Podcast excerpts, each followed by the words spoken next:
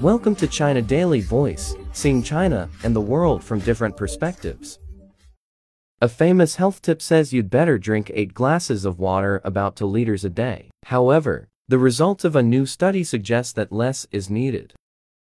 An international group led by scientists at the Shenzhen Institute of Advanced Technology in China found that the average daily water intake of a man in his 20s should be 1.5 to 1.8 liters, while it should be 1.3 to 1.4 liters for a female in the same age group.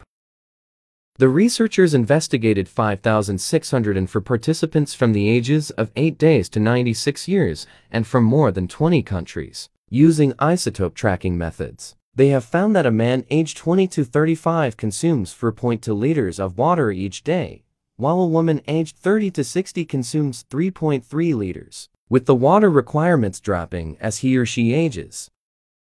Since the metabolism and water exchange on skin can provide 15%, while food and drinking contribute half each of the remaining 85%, people are thus suggested to drink less than 45% of the total daily turnover, according to the researchers.